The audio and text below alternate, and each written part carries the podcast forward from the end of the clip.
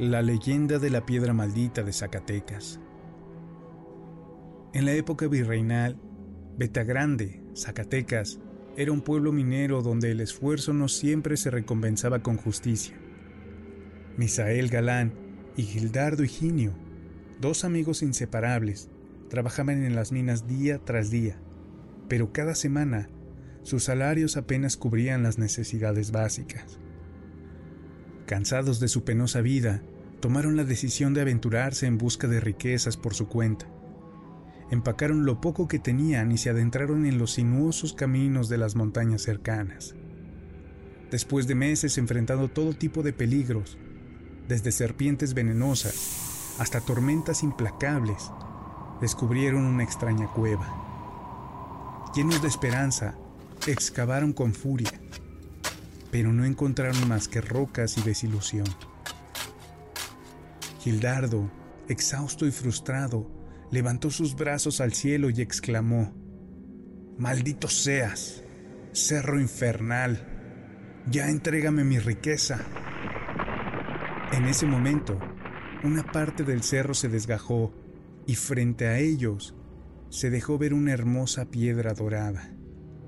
La tomaron con las manos temblorosas y los ojos llenos de lágrimas, seguros de que se habían vuelto ricos. Gildardo envió a Misael al pueblo más cercano a comprar comida y bebida para celebrar. Pero en su ausencia, un espíritu oscuro surgió de las sombras de la cueva. ¿De verdad crees que Misael compartirá la riqueza contigo? dijo la entidad oscura con una voz siniestra. Pregúntale si son ricos cuando vuelva. Tras lo dicho, desapareció en la oscuridad de la cueva.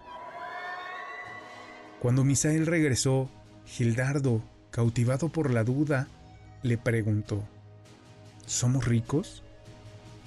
Misael, irritado por la pregunta, respondió, No estés molestando. Sí, soy rico. En un arrebato de furia, Gildardo lo apuñaló, matándolo instantáneamente. Intentó tomar la piedra, pero el espíritu reapareció. Te dije que la piedra era tuya, pero no te dije que te la podías llevar. Ahora te quedarás aquí para toda la eternidad.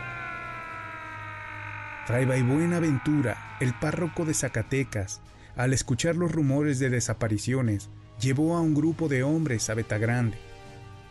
Encontraron un panorama macabro de cadáveres en la entrada de la cueva y a Gildardo completamente enloquecido, abrazando la piedra dorada.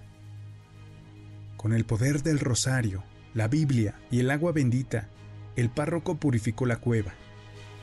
Los cadáveres desaparecieron y la piedra dorada se volvió negra y maldita. La trasladaron a la catedral en construcción para evitar más tragedias. Dicen que la piedra aún se puede ver desde la calle del Ángel, en uno de los muros de la Catedral de Zacatecas, justo debajo de una de las campanas. Y si te acercas demasiado, la campana suena misteriosamente, como si quisiera advertirte del peligro que yace en aquel bloque maldito.